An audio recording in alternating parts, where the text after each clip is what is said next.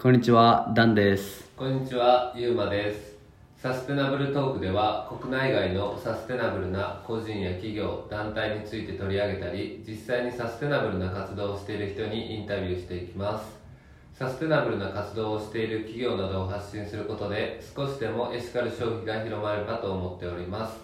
本日はバッグやジュエリー、服などを取り扱っているソーシャルグッドな企業、マザーハウスについてご紹介していこうと思います。マザーハウスは、うん。えーバッグやジュエリー、服などを取り扱うブランドなんですけど、うん。普通の服とかを取り扱うブランドじゃなくて、うん途上国での素材をベースとして使ってるうん。ブランド。で途上国から世界に通用するブランドを作るという理念を掲げてて2006年にバングラディッシュからスタートしたブランドです。マザーハウスのものづくりは素材の開発からお客さんに届けるまでを一貫して行っていて現在6つの生産国と4つの販売国で広がってます。途上国から世界に通用するブランドを作るっていうのを実際に具体的にどういうことってなると思うねんけど基本的には、まあ、フェアトレードっていうワードが一番近いのかなと思ってて現地の貧困のエリアの人たちがいて、その人たちが自分で生きていくのが大変っていう現状があってその現状に対してこのマザーハウスっていう会社が自社工場をその現地の国に建ててその工場でその貧困の人たちに服を作ってもらったりバッグを作ってもらったりして働いてもらう。で、フェアな価格でちゃんとした正当な価格を支払うことでその人たちの生活が豊かになるというか貧困から抜け出せるスタートになるっていうのでやってるブランドですね。要はマザーハウスは途上国の人々の生活を豊かにするために要は途上国の素材を使ってただまあそのなんかこう貧困の人たちが作ってるものだから買ってくださいみたいなのじゃなくて途上国からでもこう世界に通用するようないいものというかきちんとしたものを届けてやっていこうみたいなブランドっていうことですね。まさしくそういうことで昔のフェアトレードの商品とかって結構使いにくいものが多かったりとか、うんうん。特にメンズとかやと、うん。全然自分の使えるような服を見つけるのって結構難しかったんけど、うん。結構エスニックな感じの服とかが多かったイメージやねんけどこのマザーハウスは2006年の時点でもう結構シンプルうん。なデザインとかでバッグとかも作っててうん。そういうのが結構いろんな人に刺さったのかなとかは個人的に思うねんけどなるほどね。で、えっと、バッグとかジュエリーを販売するブランドっていうだけじゃなくて未来の社会像を議論するマザーハウスカレッジとかお客様と生産スタッフが一緒に議論をしてプロダクトを作っていく座談会みたいなアクションもしたりしてて生産者、マザーハウスの人たち、お客さんっていうこの3つのグループの垣根を越えてみんなでコミュニティ作っていってるっていうのがこのマザーハウスの特徴ですね。その途上国から世界に通用するブランドを作るっていうのって、うん。例えば2006年に例えばバングラデシュでスタートしてやっぱ最初とかってその予算的な関係とかでいきなりじゃあその世界に通用するような商品のクオリティを出せるかっていうと難しいけどやっぱりその理念として向かうべき方向としてはこっちっていうのを定めてでなおかつこういう風に進んでいってますっていうのを座談会とかでそのお客さんに共有してお客さんもこう応援してもらえるかつファンっていう立ち位置でありながらこうした方がいいとかをこう、まあ、自分たちも参加してるみたいな感覚にもなれるっていうそういう仕組み作りというかもうすごいなっていう。なんかその途上国と関わって例えば商品プロダクトを作っていく上で大事になってくるんだろうなっていうポイントをこうめちゃくちゃしっかり押さえてるなっていう感じですね。マザーハウスは2006年に立ち上げてると思うの。でこれ立ち上げた人代表はどんな人なんですか？この代表は山口恵理子さんっていう女性でうんうん。この山口さんが大学生の時うん。にバングラディッシュに行って、うん。途上国の現実とか貧困の現場世界最貧国って言われる国やからバングラディッシュっていうのはそこで貧困の現場とかを目にしたことがきっかけでうん。何かしたい。自分でもなんかこの人たちのために何かしたいって思ってうん。バングラディッシュの大学院に通すごいね。ってるんですね。うんうんでそれもすごいねんけど、うんうんそれ以上にその現地でうん。毎月ストライキが起こってたり爆弾テロ事件が起きたり、うん。3300万人が大洪水の被害に遭ったりとか、うん。まあ、尋常じゃない日々を過ごしてたみたいでうんう、ん。でそういう最貧国の現場でうん。実際に一緒にうん。その貧困層の人たちと住むことでうん。援助や寄付が必ずしも求める人々の手に届いてないっていう事実に気づいてこれはダメだと。うん。もっと健全で見える形でうん。持続的な新しい協力の仕方をしなければっていうのをうん。思い始めたみたいで。うんうん。でその時にバングラディッシュの黄金の糸って呼ばれるジュートっていう素材があるんやけど、うんうん。その素材を見つけてでこの素材が何がすごいかというと、通常の植物うん。の56倍の二酸化炭素を吸収する素材で、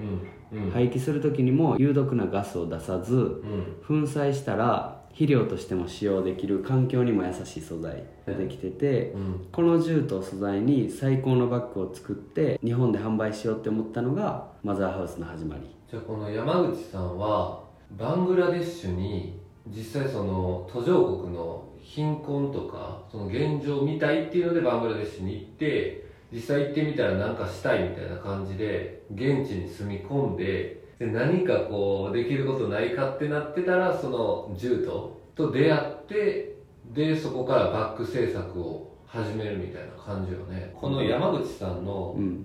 山口さんは来てなかったんやけどそのマザーハウスの座談会みたいな、うんうんそれこそソーシャルビジネスをこう勉強する会みたいなうん。のが開かれとってマザーハウス主催で。うん。でその時に参加した時にちょっと言ってたのが、うん。そのバングラデシュのたために何かしたいと思って、う動いて動いてやってるけどじゃあ実際そのバッグを作るっていうので工場で作れるっていうのを決定してでやったと思ってたらそのお金とかを持ち逃げされたりとかそんなんとかがあったりして持ち逃げというかなんかそういうような事件とかがあったりしてなんで私こんなにバングラデシュの人たちを救おうと思ってんのになんか向こうの人たちはこうや騙してくるというか、うん、なんだろうっていうのを考えてもう嫌だってなったらしいけどただ考えてみると、その自分のせ明日の生活がもう要は明日の生活がどうなるかわからないっていう人はまあそりゃ取っちゃう気持ちもわかるよねっていうようなことで 収まってで何度かそういうのがあったらしいけどね。なんかそういうような事件、それでもこう絶対にバングラデシュでやるんだっていう。とあと使命感みたいな感じでもう私がやらないと誰がやるねんみたいなマインドになってやってたみたいやね。だからそのサクセスストーリーの裏側はもう通常じゃなかなか乗り越えられへんようなね。なんかそういうストーリーがいっぱいあるっていう感じなんやろね。なんか高校か中学かうんうん。とか、学生の時にう柔道もずっとやっててかなりの負けず嫌いみたいなんなるほど。話は聞いたことあるからそういうのがやっぱ原体験となってこういう問題解決をしてるのかなっていうのは感じますね。なるほど。その2006年にバングラデシュでスタートして、うん。まあ、バングラデシュの銃と使ったバッグうんうん。とかを作って、まあ、販売していってると思うんだけど今はもう15年とか経ってるやん。うんうん。でそれでそのどういうふうにバングラデシュ以外の国でのそういう人たちともなんかこのコラボしたりとかいろんな形で関わって商品とか開発してる感じですかね。うん一応その貧困国が、まあ、合計6カ国ぐらいかな、今関わったりしてて、バングラディッシュでは自社工場もあって、うん。現在250名ぐらいのスタッフが働いてて、うん。基本的にバングラディッシュではバッグとか革小物うんを生産してるっていう状況で、うん。他にも国を挙げていくとネパール。うん。ネパールはシルクとかウールとかカシミヤとかそういう多様な天然素材が取れる場所やからそういう魅力を生かしたストールを生産してたりでもともとそういうバッグとかストールうんとかやってんけどもっとこのジュエリーとかうん。服とかも作ったり最近はしててうん。でインドネシアは古くから受け継がれてる洗剤区の伝統技術を生かしたジュエリーを作っててで他にもスリランカでは色とりどりのカラーストーンの魅力を最大限に引き出すカットの作業を現地の熟練の職人が施している、うん。まあ、ストーンやね。とかを作ってたりインドでは洋服うん。をここでも自社工場で作ってるねんけど、あとはミャンマーでジュエリーの制作とかをしてますね。基本的にものづくりを職人さんがしてるって感じですね。なるほど。6カ国のまあそれこそそのまあ生活がその貧困の定義にもよると思うけど、まあ、その一般的に貧困とされてる国の人たちと関わって何かするっていうのって結構難しいもんね。それこそその15年の間でバングラデシュだけじゃなくてネパールとかインドネシアスリランカとかとやってるってその実際じゃあここの国とどっかの国と商品のプロダクトを開発して販売しようってなると最低でも23年のスパンで考えないと難しいやん。実際どんな商品に作れるのかとかそれを販売できるクオリティまで上げれるのかとかその生産どうやって流通もそうやしいろんな問題をこう超えてで実際商品がまあその店頭に並ぶとかのフェーズまで来ると思うけどその6カ国をしてるっていうのはもう本気でその途上国から世界に通用するブランドっていう理念がないとなかなかできないことよね。だって利益だけ上げたいんやったらそんなことをする意味がないっていう企業さんの方が多そうやしぶっちゃけた話。でもそれを理念に沿ってそういうふうにやっていってるっていう企業はもう素晴らしいというかもうこういう企業が世の中に広まればいいなっていうのの代表的ですね、本当に。現地にノーコネクションの状態で行ってうんうん。そこからその貧困層の人たちにアピールして、うんうん。コミュニケーションも取らなあかんしね。実際にその工場を建てるのだけでもお金はかかるしうんうん。なかなか大変そうやけどねそういうのを考えると。最初のコストもかかるしねやっぱり。素晴らしいことやけど、そのネパールのね職人さんたちと何かやろうとかってなってもなかなか難しいしな、うんなんか売れる前提で動いてんのがやっぱかっこいいよなうん、売る売る段階まで持っていくってことなんやろね。だからそういう現状をそれこそ座談会とかでシェアして、うん。ファンの人たちと一緒に成長させていくっていうのが大事なんやろね。それこそこの代表の山口さんのこの前に進んでいく姿勢みたいなのがうんうん。多分そこに共感したり憧れを抱いたりとかそういう目線でそのマザーハウスとこう接してるみたいな人は多そうやね。じゃあそのマザーハウス自体はいろんな問題解決をしてると思うけど実際じゃあそのどういう問題解決をしてますか？この企業はみたいな言われたら、うん。どういう問題解決につながってると思まあ、一番はう、間違いなくその貧困層の雇用を生んだりとか、貧困とされてる人たちがちゃんと自分で生きていける？うんうんうん。持続的にね持続的に持続可能なうん。生き方ができる環境づくりとかをしてるっていう、うん。そこの貧困の課題解決っていうのをうん。一番にやってるかなとは思ってて、うんうん。あと他にもいろいろしてるねんけど、うん。山口さんはいいものを作るためには働く環境を整えることが第一だと考えていて、うんうん。給与水準の高さとか、うん。スキルアップに合わせたポジションの昇給うん。とか整備された年金医療保険。で他にも年に一度実施されるピクニックとか生産地では現地トップクラスの労働環境を整えてたりうん。働いてる全員が第二の家のように感じられる環境づくりを目指しているそうですなるほどね。それは大事よね。その安心して働けるっていうのとそのやっぱその最低限のその保障というか安全があれば仕事にのめり込めるもんね。明日食べるものどうしようっていう段階じゃいいものを作るっていうのにもやっぱり力注ぎたくてもねそのマインドもそうやしまあその時間的にもそうやしそこに時間を費やせへんしね。どうしても、うん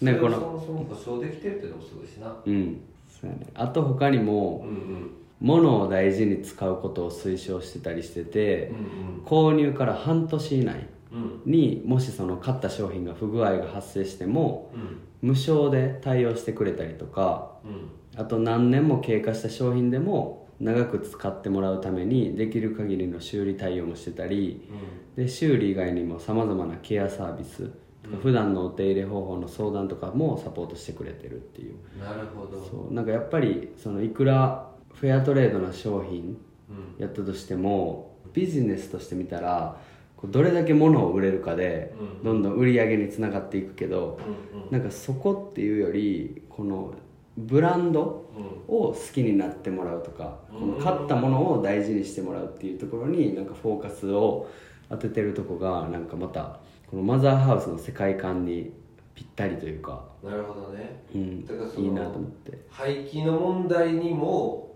ゴミ問題の問題解決とかそのマインドの面のその啓発活動にもつながってるっていうことね。マザーハウスのブランド自体が物を大事にするっていうその価値観って大事だよねっていうので、まあ、大量消費大量生産っていうようなブランドとかそういうようなライフスタイル生き方はちょっと違うんじゃないかなみたいなぐらいのニュアンス感で伝えてるって感じよね。優しさがあるよね。それをダメだって言うんじゃなくて、うん。ものを大事にしましょうっていう方向性を推してるやんか。うんうんだからそのちょっと話ずれるけどその京都の京都とかそれこそ東京とかで知名度とか、まあ、店舗がある会えるうんうん。うんとかもちょっとこういう概念に近い。ものを大事に使うっていううんうんなんかこう表立って例えばゴミ問題がとかじゃなくて大事にしようみたいなその価値観を伝えてうんうん。結果そのお客さんとかその企業に触れる人たちはなんかその大量生産大量消費って違うんじゃないみたいな自分たちで気づいていくみたいなプロセスがあるやんか、うんうんうん。それはすごいよね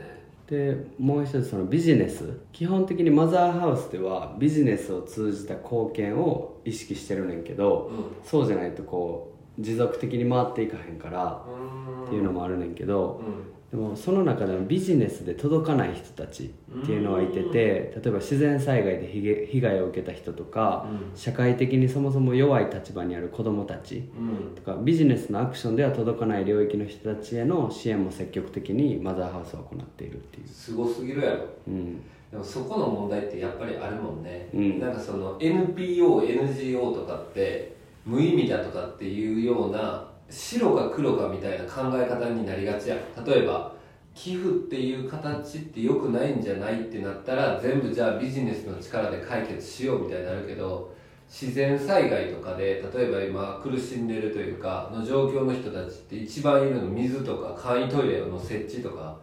そういう時はやっぱ支援とかそういう形がやっぱ必要になってくるやろうしそもそもそのめちゃくちゃ貧しい状態やったらビジネスでどうっていうよりまずその人たちの生活を保障してあげるっていうところからスタートやしね。うん。だからなんかここら辺を行ってるっていうのは実際なんかその現地と密接に関わってやっていってるからこそ気がついてるみたいなところありそうよね。うん。なかなかそこまでなんかこう行き届くっていうのは難しいもんね。やっぱ現地の状況とかを理解してないと、うんマザーハウスの商品買ったことある？マザーハウスの商品買ったことあるよ。財布。ああえ使ってる？今は使ってないけど前使ってたね、うん。今家にあるけどサブみたいな感じであそうそう結構長年使ってて。っていうのでマザーハウスの商品あんねんけどそのマザーハウスの商品を買ったエピソードとしてはあうん何が良かったかというとうん。そのマザーハウスので働いてる人たちがすごい。よあのマザーハウスのスタッフってもともと海外青年協力隊とかで活動してた人とかが結構多くてでマザーハウスってそういう人を積極的に採用してたりするから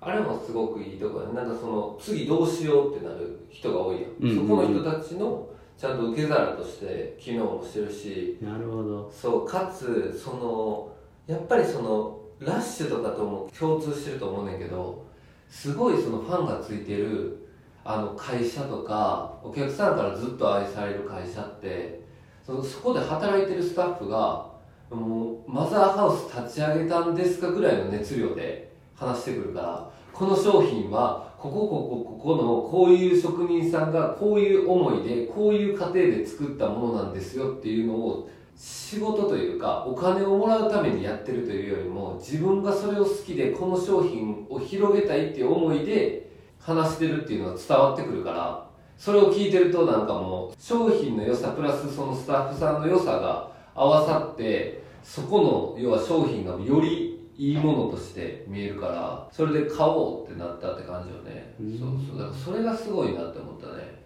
だからマザーハウスの凄さっていうのはそういう座談会でファンの人とかと交流するやん。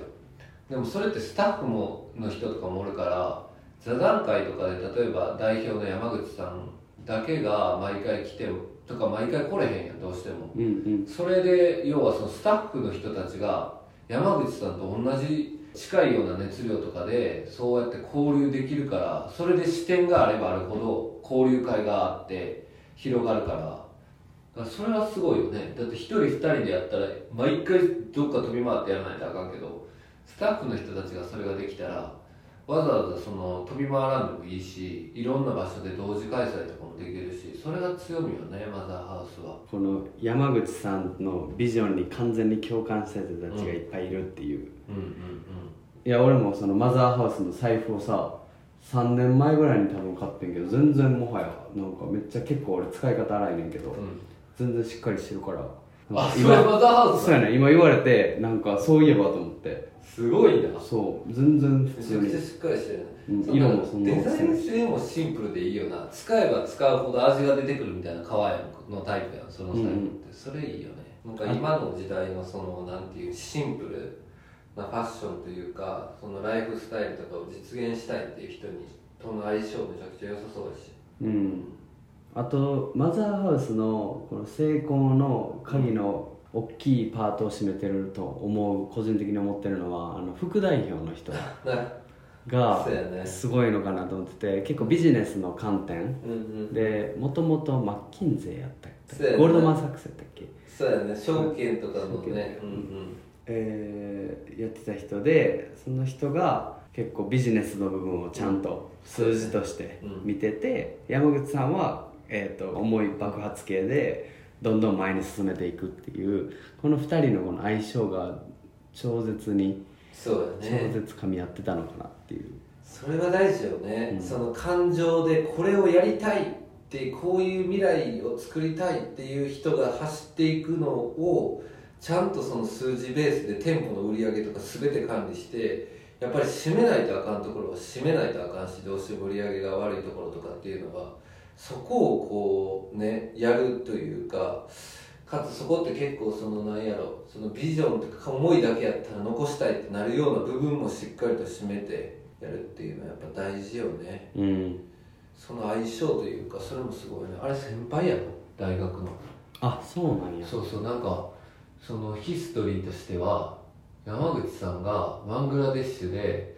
そのカバンを作ってると。でそれを日本に持ってきて手売りみたいな感じでこれ作ったやつです。買ってくださいって言われて何やってんねやろとこの見たらクオリティが結構低かってでもその熱量はすごい伝わってくるからそれやったらじゃあビジネスとしてちゃんとやらないとダメだよねっていうので山口さんと今の副代表とかいろんな人が部屋の一室とかでその会議みたいな感じから始まってでそこの熱量にこうやっぱ共感され共感してというかやっぱその生き方としてそういうのがいいねってなってめちゃくちゃいいそのキャリアというか給料をもらってたけどそっちにやっぱ人生かけようっていうので一緒にやりだしてガーンって伸びてるからそれもすごいよね。やっぱその出会いというかそうじゃなかったらやっぱりなかなかね一人の力ではいろんな要素がいるしね。なかなか胸熱なストーリーやなれそう胸熱なストーリーだからそういう胸熱なストーリーを座談会で話してるからこそ多分素敵ってなるんやろうし商品自体もむちゃくちゃいいしね。うん。確かに。それはあれよなその大前提としてその商品がめっちゃいいかつそれにストーリーが載ってるっていうのが大事よね、ストーリーだけめちゃくちゃ良くても商品が良くなかったら両方の入っていけるもんな、うん。ストーリーに共感する人と商品そのものがいいっていう入りから両方いけるっていうのはすごいよね。はい。はい。そんな感じですね。マザーハウスは素晴らしい企業というはい。感じで。皆さんあの今日も聞いていただいてありがとうございます。ありがとうございます今後もサステナブルな企業を取り上げていき聞いてる皆さんと一緒に勉強していければと思っております。皆さんの意見など何かありましたらコメント欄に書いていただいたら僕たち返信しますのではいまた何かあれば書いていただければ嬉しいです。それではまた次回のエピソードでお会いしましょう。ありがとうございました。バイバーイ。